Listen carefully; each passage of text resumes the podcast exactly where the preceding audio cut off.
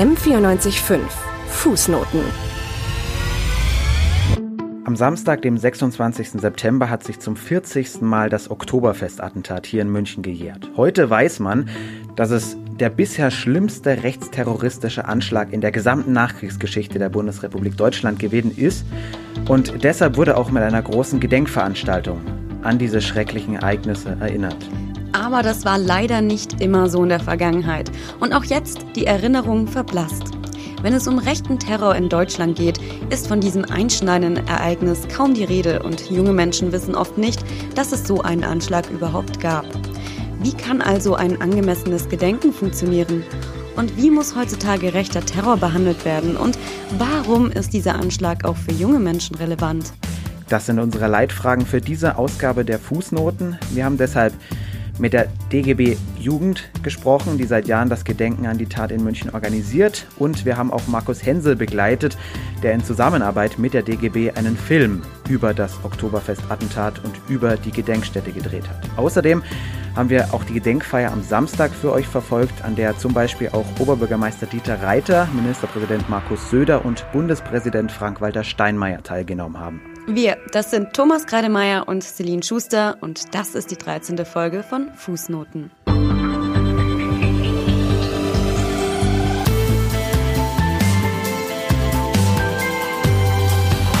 Fußnoten, was diese Woche zu kurz kam. Ed Ronan Steinke, Journalist und Autor. Verdrängt, verharmlost. 1980 war in Westdeutschland ein blutiges Jahr des Rechtsterrorismus. 20 Tote, fast 200 Verletzte. Warum haben viele vom deutschen Herbst gehört, aber kaum jemand davon? Ed Mack-Dalena B. Ich habe bis heute noch nie von diesem rechtsextremen Attentat auf das Oktoberfest 1980 gehört, obwohl es das größte Attentat dieser Art in Deutschland war. 13 Tote und 200 Verletzte und das kommt fast nie wo als Referenz? At Warlord9999. Ich war damals beim Oktoberfestattentat 16 Jahre alt und kann mich noch ganz gut daran erinnern, dass fast jeder dachte und sagte, das war die RAF. Zu dieser Zeit war Linksterrorismus die größte Gefahr. Das alles waren Tweets aus den letzten Tagen. Bevor wir aber gleich tiefer in diese Materie einsteigen, gibt es jetzt erstmal die wichtigsten Basic-Fakten zum Oktoberfestattentat in unserer Reihe Politik in 100 Sekunden, heute von Sarah Heinrichs. Schneller wissen, was los ist. Politik in 100 Sekunden. Heute das Oktoberfestattentat. Das Oktoberfestattentat war ein Terroranschlag, bei dem insgesamt 13 Menschen getötet sowie 213 Menschen verletzt wurden, davon 68 schwer. Der Täter Gundolf Göhler, der selbst bei dem Attentat ums Leben kam, zündete die Bombe am Haupteingang des Oktoberfestes. Er galt als Anhänger der neonazistischen Wehrsportsgruppe Hoffmann, welche im Januar desselben Jahres bereits verboten wurde. Der Terroranschlag gilt bis heute als eine der schwerwiegendsten Anschläge der deutschen Nachkriegsgeschichte. Der damalige Ministerpräsident Franz Josef Strauß vermutete kurz nach dem Anschlag, dass es sich hierbei um einen Vorfall linker Gewalt gehandelt hätte. Denn Strauß hatte die Gefahr eines rechten Terrors immer wieder verkannt. Kurz vor dem Anschlag hatte Strauß in Bezug auf die Wertsportsgruppe Hoffmann gegenüber französischen Journalisten geäußert, mein Gott, wenn ein Mann sich vergnügen will, indem er am Sonntag auf dem Land mit einem Rucksack und mit einem mit Koppel geschlossenen Batteltritt spazieren geht, dann soll man ihn in Ruhe lassen. Nach der Wiederaufnahme der Verhandlungen des Bundesgerichtshofs im September 2014 wurde bestätigt, dass es sich hierbei um einen rechtsextremen Terrorakt handelte. Bis heute wird eine mögliche Mittäterschaft mit weiteren rechtsextremistischen Gruppen nicht ausgeschlossen. Auch wenn es dieses Jahr kein Oktoberfest gibt und große Menschenansammlungen zu meiden sind, finden derzeit trotz aktueller Lage zahlreiche Andenken an das Oktoberfestattentat vom 26. September 1980 statt.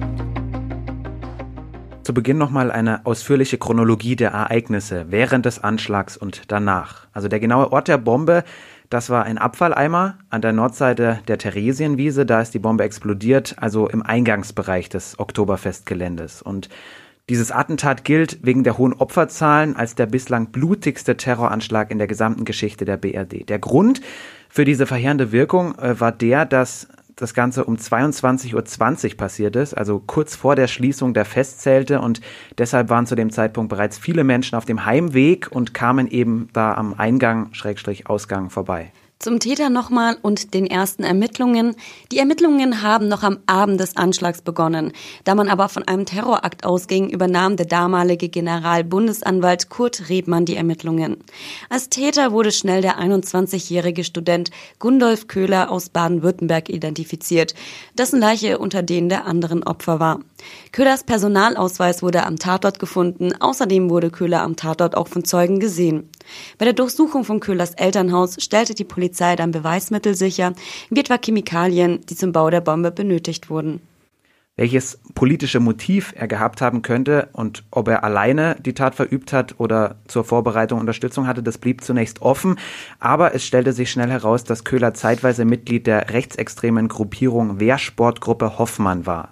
Deshalb ging der Bundes Generalbundesanwalt anfangs eben nicht von einer Alleintäterschaft aus, sondern hat eine äh, Beteiligung dieser Gruppierung ganz stark vermutet. Genau, und im Mai 1981 stellte dann das Bayerische Landeskriminalamt die Ermittlungen ein. Im November 1982 zog der Generalbundesanwalt nach. In beiden Berichten war die Rede davon, dass Köhler vermutlich als Einzeltäter gehandelt habe. Der Verdacht auf weitere Tatbeteiligte ließ sich nämlich nicht erhärten. Als Motive des Täters wurden Hass auf seine Umwelt und persönliche Frustration vermutet.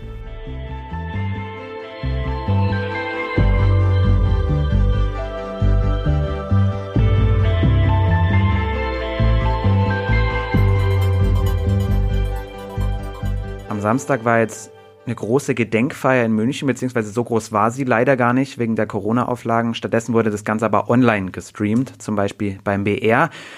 40 Jahre später hat die Politik nämlich endlich erkannt, wie wichtig diese Thematik ist. Es war zum Beispiel das erste Mal, dass der bayerische Ministerpräsident vor Ort war, in Persona Markus Söder, und es war auch das erste Mal, dass der Bundespräsident vor Ort war, Frank-Walter Steinmeier. Und die beiden haben auch gleich jeweils eine Rede gehalten.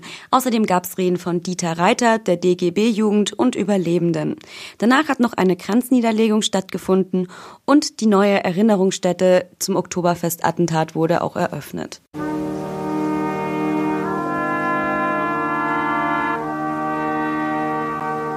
Ich bin mir bewusst, dass dies keine Selbstverständlichkeit ist, dass es schwer ist, heute hier an den ehemaligen Tatort zurückzukehren. Ich danke Ihnen, dass Sie heute hier sind.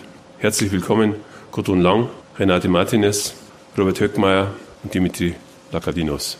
Ich danke Ihnen auch, dass Sie es übernommen haben, heute für den Kreis der Überlebenden zu sprechen und bedanke mich auch bei Frau Pia Berndt, die für die DGB-Jugend sprechen wird.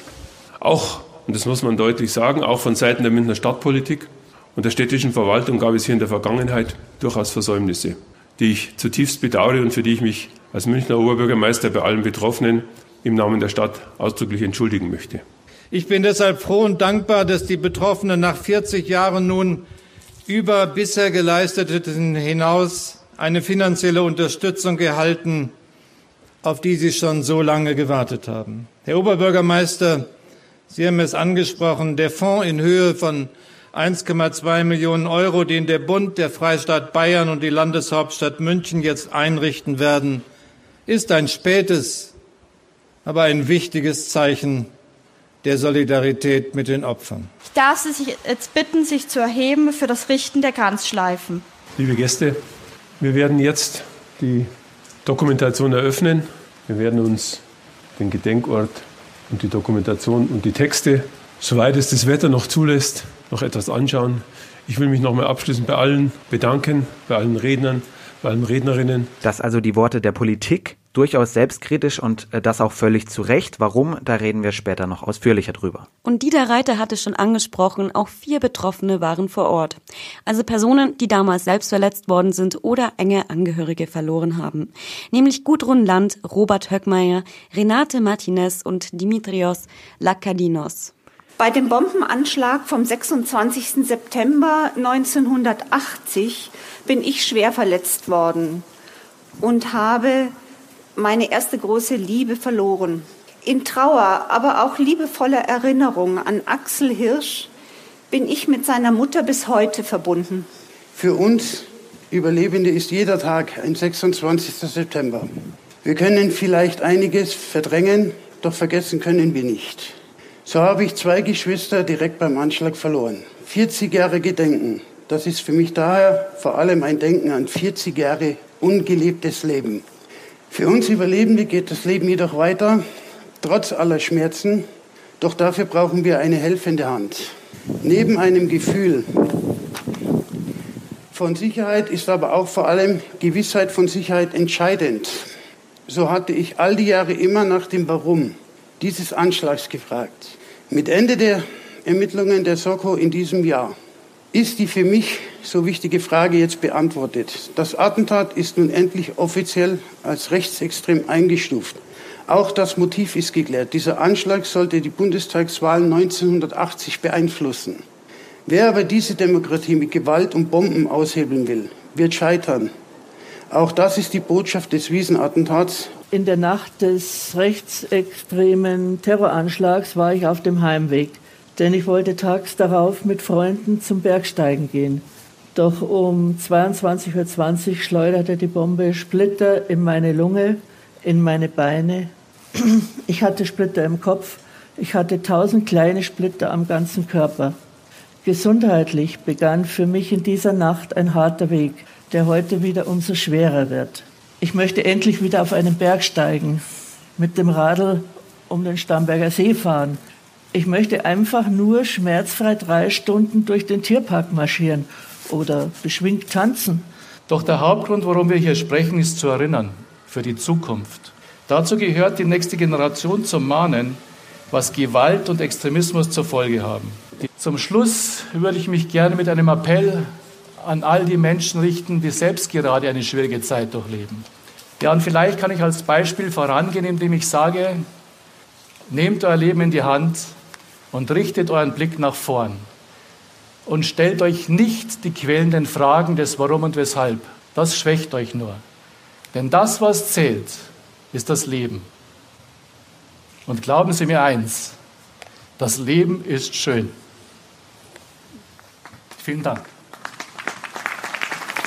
All die Zeit nach dem Anschlag waren sie emotional durchaus gefasst, aber trotzdem wurde glasklar, das sind Erfahrungen, die traumatisieren und die lassen einen ein Leben lang nicht mehr los. Also ich persönlich kann mir nichts Schlimmeres vorstellen, als geliebte Menschen zu verlieren. Und einige leiden bis heute noch an physischen Folgen und ich glaube, von dem psychischen brauchen wir gar nicht erst anzufangen. Ein Betroffener hat auch erzählt, er könne an keinem Abfalleimer mehr vorbeigehen, ohne Angst zu haben. Und dazu kommt noch, dass eben lange viel zu wenig an den Anschlag erinnert wurde. Ja, eine Gruppe, die dagegen jahrelang angekämpft hat und nach wie vor ankämpft, das ist die Jugend des Deutschen Gewerkschaftsbundes. Die waren am Samstag auch vor Ort und die DGB-Jugend, die hat den Gedenktag seit 38 Jahren immer wieder organisiert, um damit die Erinnerung aufrechtzuerhalten. Gestern hat dann die Sprecherin der DGB-Jugend München, Pia Berndt, eine längere Rede gehalten und dabei unter anderem Folgendes gesagt. Wir, die heutige Gewerkschaftsjugend, waren 1980 alle noch nicht geboren. Wir gehören nicht zu den direkt Betroffenen des Attentats. Doch wir, die Gewerkschaftsjugend, verstehen uns als Antifaschistinnen und Antifaschisten. Schon aufgrund unserer eigenen Geschichte sehen wir es als unsere Pflicht, rechten Untrieben, egal wann und wo, entschlossen entgegenzutreten und für ein tolerantes und offenes Miteinander einzustehen. Dieses Selbstverständnis ist es auch, weshalb wir es für wichtig halten, an rechtsextreme Angriffe zu erinnern, damit diese niemals in Vergessenheit geraten damit unsere Gesellschaft daraus lernen kann. Und auch um daraus zu lernen, hat der Videojournalist Markus Hensel zum 40. Gedenktag eine Dokumentation über die Erinnerungskultur gedreht. Die Dokumentation soll angemesseneres Gedenken ermöglichen und ist in Zusammenarbeit mit den Betroffenen entstanden. M945 Politikreporterin Pamela Tumba hat sich darüber mit Markus Hensel mal ausführlich unterhalten.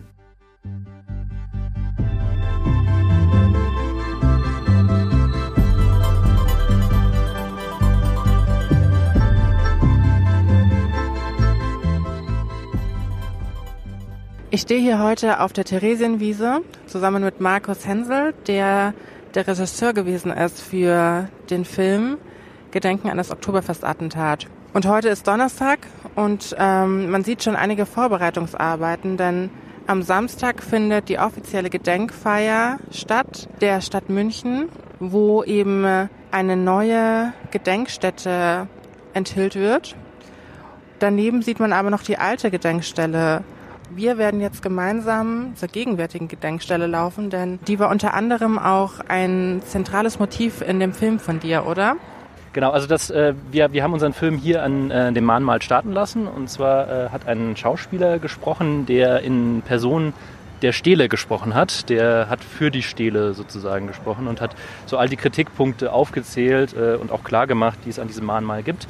Denn gerade Überlebende äh, sind nicht ganz einverstanden mit diesem Gedenkort gewesen. Vor allem finden sie halt, dass hier ähm, der Tat gedacht wird, aber der ganze Kontext fehlt. Also das heißt, wenn man hier an diesem Mahnmal steht, wir sind hier gerade auf dem Weg dahin, ähm, dann merkt man, dass man zwar irgendwie eine Betroffenheit fühlt, weil man hier lesen kann, dass äh, zwölf Menschen gestorben sind, aber was genau passiert ist, das wird eigentlich nicht aufgeklärt.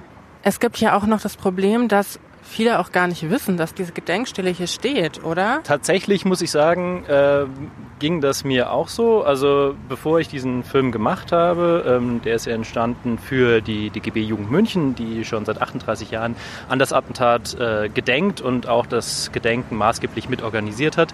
Äh, und bevor ich diesen Film gedreht habe, wusste ich auch nicht wirklich, was hier passiert ist. Also ich hatte schon gehört, dass es hier einen Anschlag gab 1980, dass hier äh, Menschen gestorben sind ähm, und hatte irgendwo mal gehört, dass es wohl ein rechter Spinner war. Aber bei mir im Kopf war auch Einzeltäter, also ein Spinner und zumindest hatte ich mir noch gemerkt, dass es ein rechtsmotiviertes Attentat war, was glaube ich bei vielen selbst das nicht im Kopf ist, wo es einfach irgendein Verrückter war, der hier eine Bombe gelegt hat.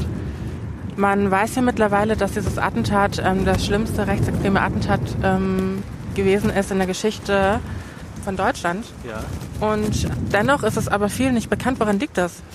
Ich muss sagen, bei mir wurde es auch im Schulunterricht nicht behandelt. Ich bin hier hingezogen, ähm, da war ich 17, bin in die 11. Klasse gekommen, aber auch von meinen Klassenkameraden nicht gehört, dass die davor darüber gesprochen haben. Davor habe ich in Rheinland-Pfalz gelebt, da wurde natürlich noch viel weniger darüber gesprochen. Aber auch selbst von vielen München habe ich gehört, dass die noch nie wirklich sich damit auseinandergesetzt haben, was hier passiert ist.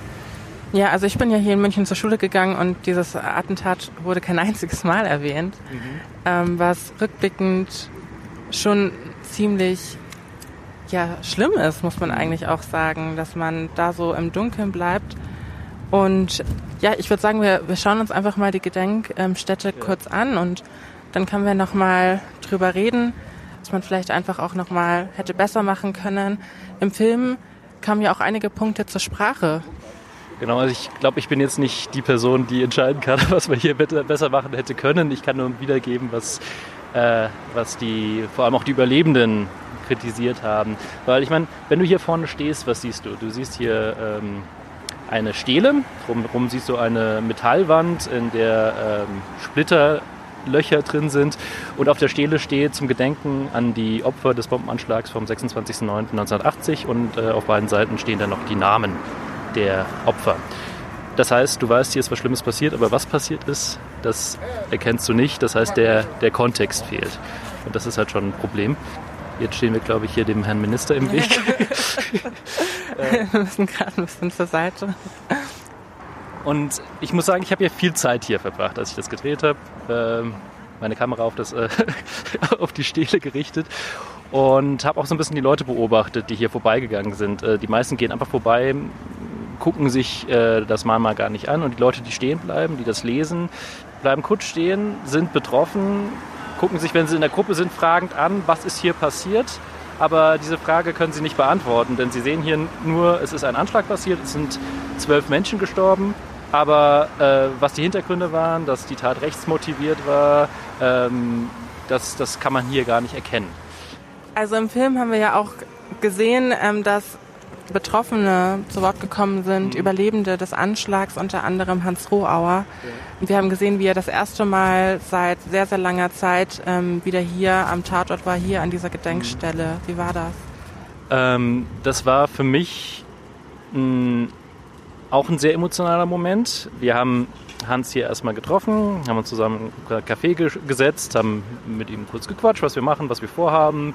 Da war wirklich noch gut drauf. Und ähm, dann haben wir uns sozusagen an dem Punkt begonnen, wo wir angefangen haben zu drehen. Das war ein paar Meter entfernt vom Mahnmal, so ein ähnlicher Weg, den wir eben auch gerade gelaufen sind. Und du hast gemerkt, wirklich dann mit jedem Schritt, den er auf das äh, Mahnmal zugelaufen ist, ist seine Stimme zittriger geworden. Ähm, und man merkte förmlich, wie so ein innerer Film in seinem Kopf ablief, was er auch gesagt hat. Also die Ereignisse kamen plötzlich wieder zurück und er hat uns dann wirklich auch hier am Mahnmal nochmal geschildert, wie er, das, wie er das wahrgenommen hat, was dann passiert ist. Und da hast du halt wirklich gemerkt, dass selbst 40 Jahre nachdem was sowas passiert, jemand, der das erlebt hat, wirklich da, das immer noch total stark spürt und total traumatisiert davon sein kann. Also dass das sich dein ganzes Leben begleiten kann, was, was an diesem einen Tag passiert ist. Ja, Traumatisierung war ja auch ein Thema, das im Film angesprochen wurde. War es denn schwierig für euch jetzt als Filmteam gewesen, an diese Menschen heranzutreten? Es war auf jeden Fall eine Herausforderung. Wir hatten dort äh, Unterstützung bekommen. Äh, die DGB-Jugend München, die ja das äh, Gedenken organisiert, äh, hat auch gute Kontakte zur Stadt, mit der sie mittlerweile kooperiert und auch zusammen das Gedenken organisiert. Und in der, bei der Stadt gibt es eine Gruppe von Überlebenden, die haben auch hier zusammen die, mit, mit äh, den neuen Dokumentationsort entworfen. Und über diese Gruppe kam dann eben der Kontakt zu Hans und Renate zustande, die sich dann bereit erklärt haben, bei uns im Film mitzumachen.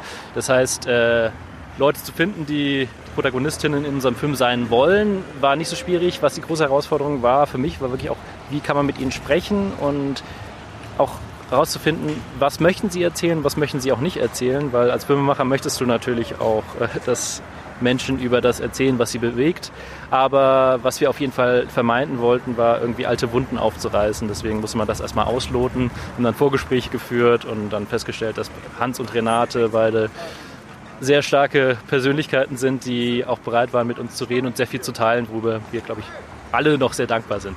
Ja, ja auf alle Fälle ähm, bereichert das den Film enorm und man hat ja auch gemerkt, ihr habt den Fokus ja wirklich auch auf die Betroffenen gelegt, oder? Genau, das war uns ganz wichtig. Ähm, wir hatten am Anfang so uns die Frage gestellt, über was wollen wir reden? Und es gab so zwei Optionen. Die Frage, was genau ist passiert, also sozusagen die Kriminalgeschichte hinter dem Fall zu erzählen. Äh, und die andere Option war wirklich die Geschichte zu erzählen, wie geht es Menschen, die sowas erlebt haben und warum, die Frage daraus abgeleitet, warum ist es vor allem für mich auch als junger Mensch, du hast ja gerade gefragt, die jungen Menschen wissen noch sehr wenig darum, äh, darüber, warum ist es für mich als junger Mensch auch so wichtig, äh, mich an dieses Attentat zu erinnern. Und äh, wir haben uns dann für die zweite Option entschieden, auch weil es über diesen Kriminalfall schon sehr, sehr viele sehr gute Recherchen gibt. Trotz alledem weiß man einige der Hintergründe immer noch nicht, aber äh, das hat auch andere, andere Gründe, glaube ich. Ähm, aber wir haben uns dann für die zweite Option entschieden und äh, haben deswegen auch gesagt, wir möchten den Überlebenden auch äh, den größten äh, Gesprächsanteil in diesem Film geben. Jetzt ähm, war es ja so, dass eine der Überlebenden, Renate Martinez, auch ja. sehr, sehr politisch aktiv war. Ja. Ähm, inwiefern habt ihr euch noch mit dieser politischen Dimension auseinandergesetzt? Wie gesagt, wir wollten jetzt, wir hatten nicht den Anspruch, äh, jetzt noch rauszufinden, in welchen Kreisen der Attentäter unterwegs war und das jetzt noch aufzuklären nach 40 Jahren. Aber wir wollten schon immer zeigen, dass eigentlich schon sehr lange klar war oder den meisten Leuten schon sehr lange klar war, dass es ein rechtes Attentat ist. Das, das kann man in einem Buch von Ulrich Chaussy, das ist ein Investigativjournalist vom BR, nachlesen, das er schon in den 80ern geschrieben hat. Da hat er schon die ganzen Hintergründe aufgeschrieben. Das sind alles Hintergründe, die jetzt, 40 äh, Jahre danach, wo äh, die Bundesanwaltschaft das äh, Attentat auch als rechtsextremes eingestuft hat, eigentlich genauso in dem Bericht von der Bundesanwaltschaft zu lesen sind. Also das heißt, es war schon sehr lange relativ klar, dass Köhler rechts extrem motiviert war, ein Rechtsextremer war und äh, es Verbindungen in rechte Kreise gab. Ähm, und äh, auch die DGB-Jugend, die ja den Film in Auftrag gegeben hat, die kämpft ja auch schon auch aus politischer Motivation gegen das Vergessen. Und ich glaube, das Entscheidende an diesem, diesem Thema ist, man muss zeigen, dass es ein rechtsextremes Attentat war, um auch diese Relevanz deutlich zu machen. Denn wenn man, das ist ja genau das Problem gewesen, dass man sich sehr lange hinter der Erklärung versteckt hat. Es war ein, manchmal war es liebeskrank, manchmal war es irgendwie vom Leben deprimierter Einzeltäter. Dann ist es sowas wie ein, in Anführungszeichen, Unglücksfall gewesen. Jemand, äh, der ein Außenseiter dieser Gesellschaft wurde, der selber verzweifelt war und dann Leute in den Tod mitreißen wollte, um sich selber ein Denkmal zu setzen. Das ist ja so ein bisschen die Erklärung, die da mitschwingt.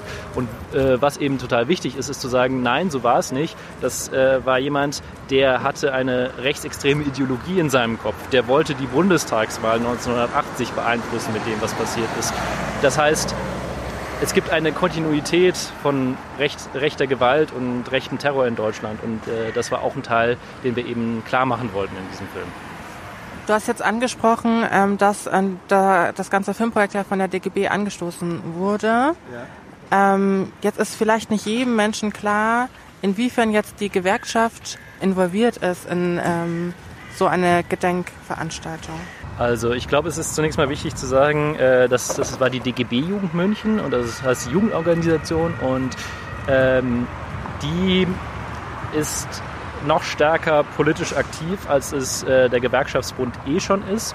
Und äh, die haben sich das eben zur Aufgabe gesetzt, dieses Gedenken hochzuhalten. Das machen die auch in Dachau, das machen die auch hier, weil ihnen halt eben dieser Antifaschismus total wichtig ist. Die sagen, wir müssen als Gesellschaft zusammenhalten und äh, uns antifaschistisch organisieren, um eben äh, unsere demokratische Gesellschaft, wie sie ist, aufrechtzuerhalten. Und ähm, das funktioniert eben nur, indem man auch das verurteilt, was verurteilt gehört. Und das ist eben rechter Terror, das ist rechte Gewalt, das ist rechtsextreme Ideologie. So. Ihr hattet ja dann auch nochmal mit ähm, David Mayonga gesprochen, den man auch ähm, als Künstler vielleicht kennt, Roger Reckless. Was war denn sein Beitrag für diesen Film? So, wir haben uns erstmal ins Mahnmal gestellt. Hoffentlich ist hier ein bisschen leise. Also unsere Fragestellung war ja, ähm, warum soll ich mich als junger Mensch mit dem Oktoberfestattentat auseinandersetzen?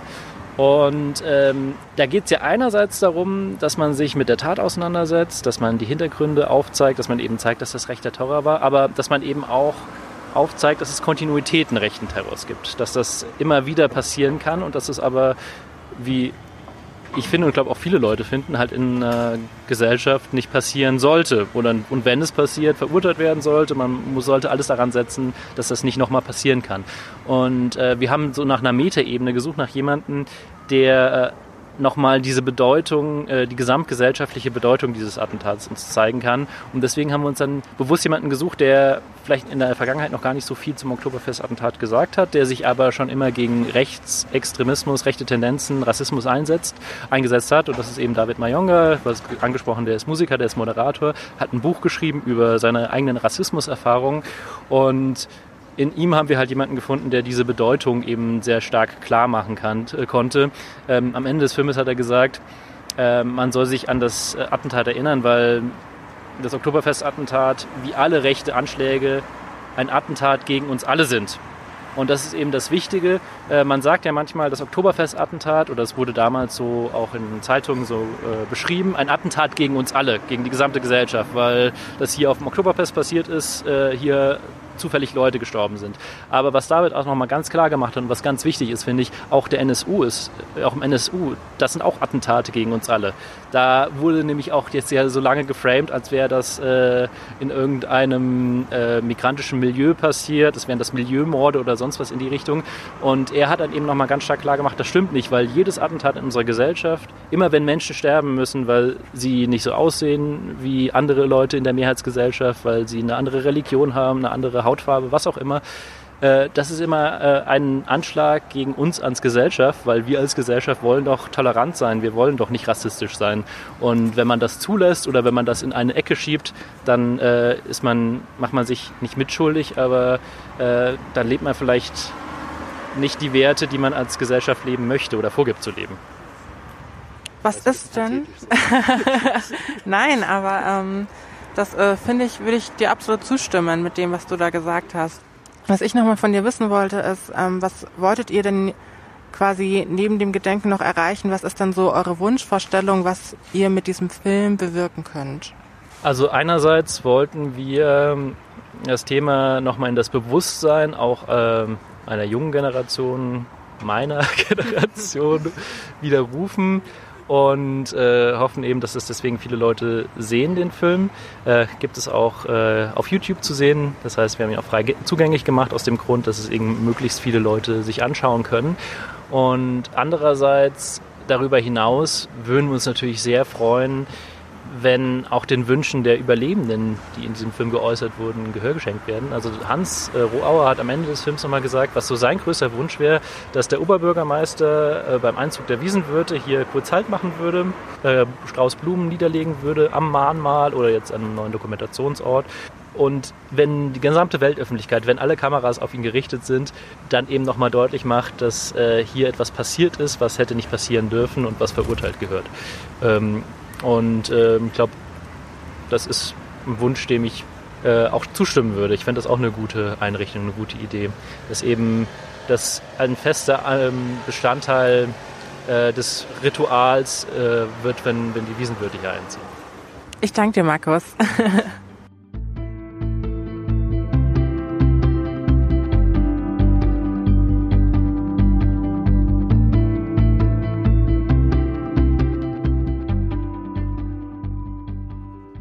Warum wurde das Ganze jetzt so lange ich sage mal, klein gehalten beziehungsweise fast schon unter den Teppich gekehrt, drastisch formuliert. Das liegt an den politischen Hintergründen. Also der Anschlag geschah ja während des Wahlkampfes. Neun Tage später fand die Bundestagswahl statt und Franz Josef Strauß, CSU-Chef und bayerischer Ministerpräsident, trat gegen den amtierenden Bundeskanzler Helmut Schmidt von der SPD an. Franz Josef Strauß sagte kurz nach der Tat, dass es sich um linken Terror gehandelt haben dürfte.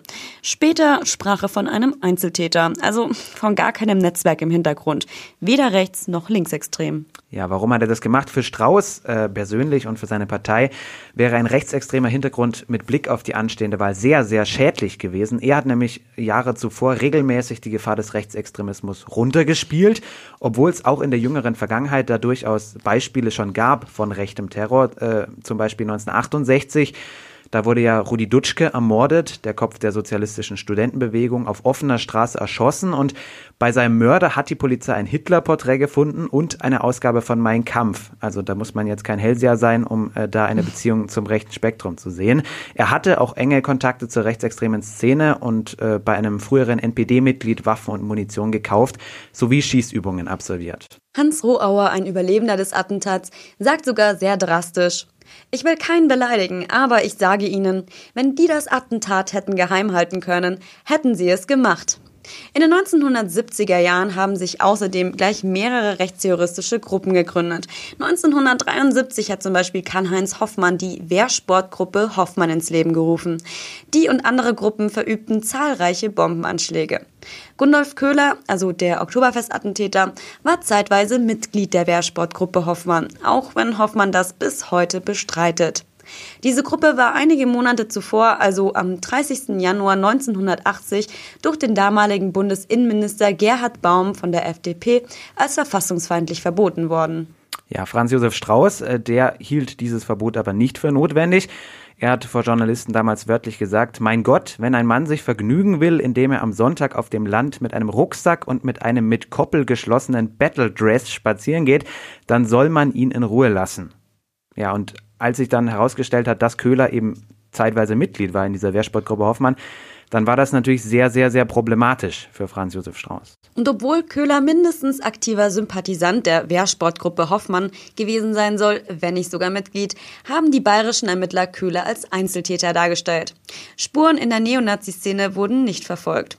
Zudem sollen Beweismittel und Gutachten verschwunden sein. Ja, also mit möglichen Anschuldigungen muss man natürlich äh, sehr vorsichtig sein das irgendwie zu schieben auf den bayerischen Verfassungsschutz oder auf einzelne Politiker. Es ist nicht erwiesen, ob und wer Beweismittel hat verschwinden lassen. Naja, Fakt ist aber, dass die Ermittlungen katastrophal verlaufen sind.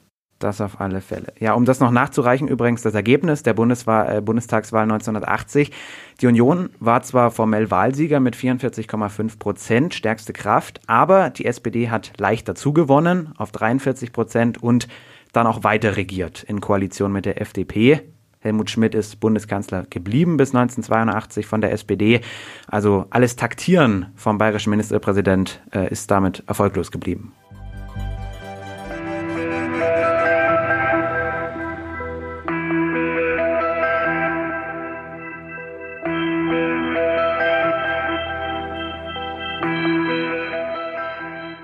Auch ein Grund, warum das Ganze nach wie vor so aktuell ist. Die Ermittlungen wurden damals zu schnell eingestellt, also 1982, aber 2014 nochmal aufgenommen.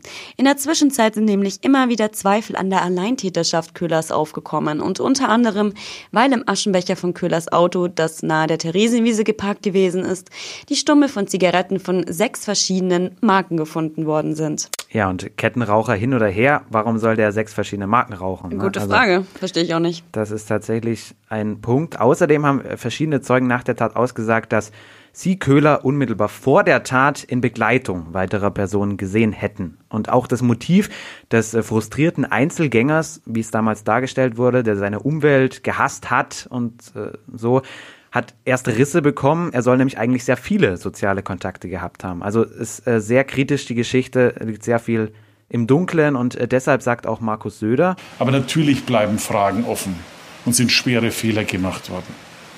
Schwere Fehler, die angesprochen wurden. Eigentlich ist es undenkbar, dass man so lange gebraucht hat zu ermitteln. Es ist eigentlich unvorstellbar, dass solche Fehleinschätzungen gemacht wurden in diese Tat hinein. Es ist aus heutiger Sicht kaum mehr nachvollziehbar.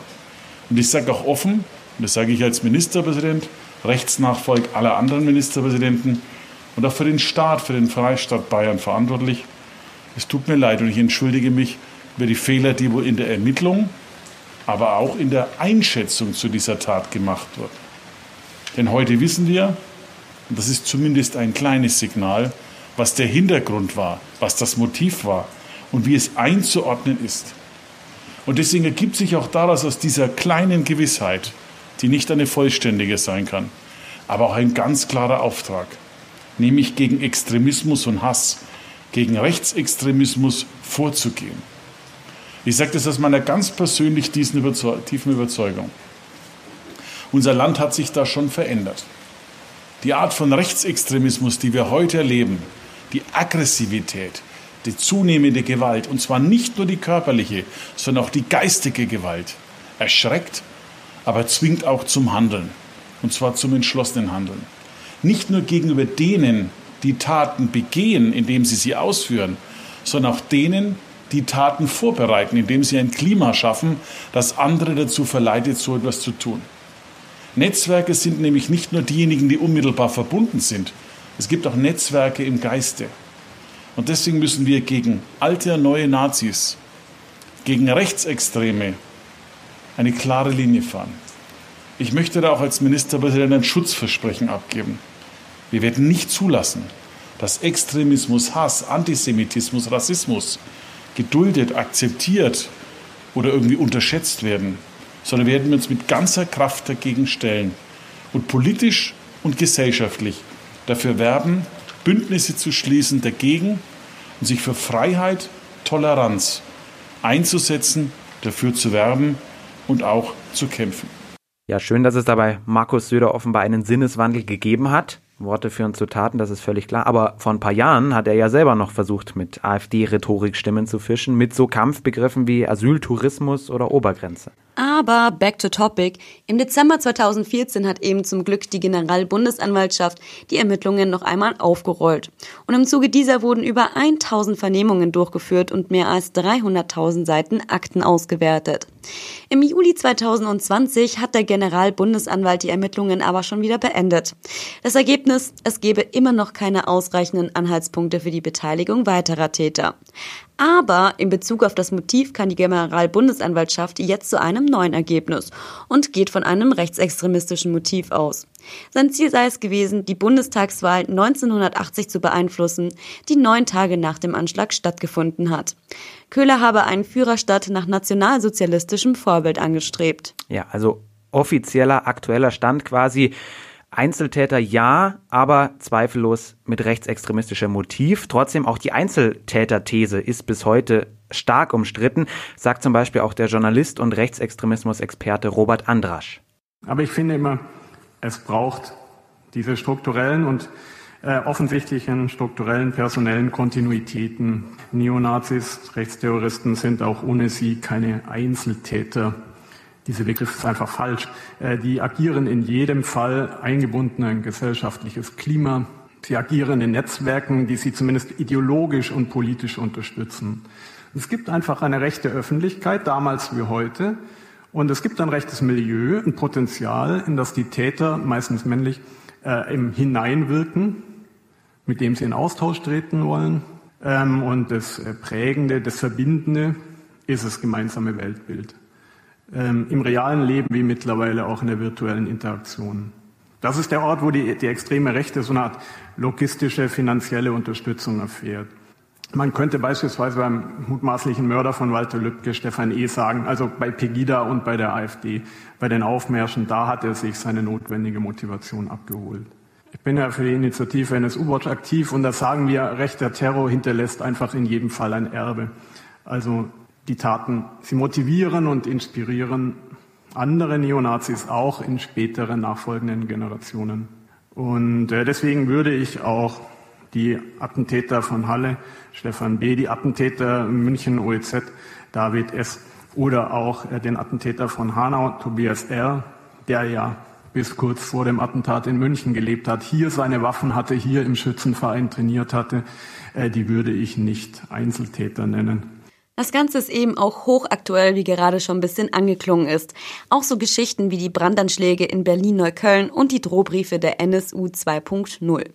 Immer wieder ist von Einzelfällen die Rede, von Einzeltätern. Hauptsache nicht zugeben, dass es eventuell strukturelle Probleme geben könnte. Absolut. Professor Dr. Gabriel Fischer sagt zum Beispiel, und damit hat sie völlig recht, klar adressieren die Attentate meist nur Minderheiten, sodass viele denken, ach mein Gott, betrifft mich ja nicht, muss mich nicht interessieren. Nee, es sind trotzdem Angriffe auf uns alle.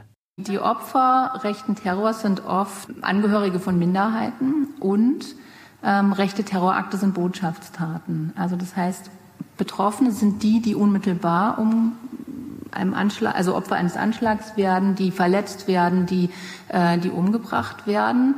Adressiert werden mit diesen Taten aber auch diejenigen, die, äh, die, die, die mit diesen Taten auch gemeint sein sollen. Das heißt, der, die Gruppe der Betroffenen ist letztendlich größer, also noch größer als die, die unmittelbar betroffen sind. Das heißt, wenn es um Erinnern geht, wäre es wichtig, auch das mit, äh, mit zu berücksichtigen.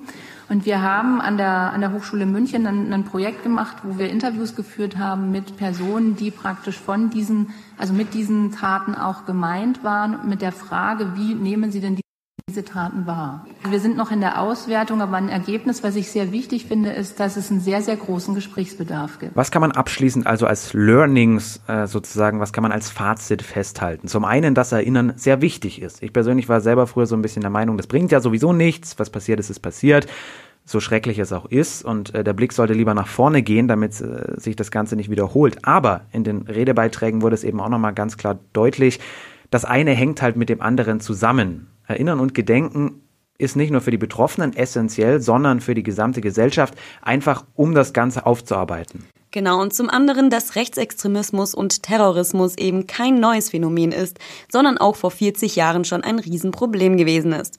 Dass die Politik diese Gefahr keinesfalls herunterspielen darf oder durch rechte Rhetorik selbst den Nährboden dafür bereiten. Wenn ihr darüber hinaus noch Interesse habt an dem Thema, dann können wir euch den Stream der Podiumsdiskussion ans Herz legen. Das Oktoberfest-Attentat und die Kontinuität des rechten Terrors ist der Titel und das Ganze ist abrufbar über münchen.de. Außerdem würden wir euch den Film von Markus Hensel empfehlen, über den wir ja vorher auch schon mal kurz geredet haben. Den packen wir euch auch noch in die Podcast-Beschreibung. Er ist auf jeden Fall sehr interessant und lehrreich und gibt wichtige Einblicke in das Gefühlsleben der Anschlagsopfer. Das war die 13. Ausgabe von Fußnoten, diesmal zum Thema rechter Terror bzw. speziell zum Oktoberfestattentat vor 40 Jahren. Danke fürs Zuhören. Redaktionsschluss war am Sonntag, dem 27. September um 16 Uhr. In der Redaktion mitgearbeitet haben außerdem noch Gregor Moser und Sarah Heinrich. Die Sendeleitung hatte Pamela Tumba und für die Produktion war ebenfalls Pamela Tumba und Moritz Batscheider verantwortlich.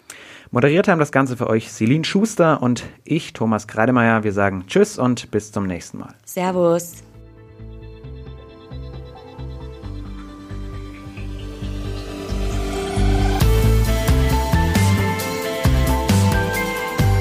Fußnoten, der politische Nachrichtenpodcast von M945.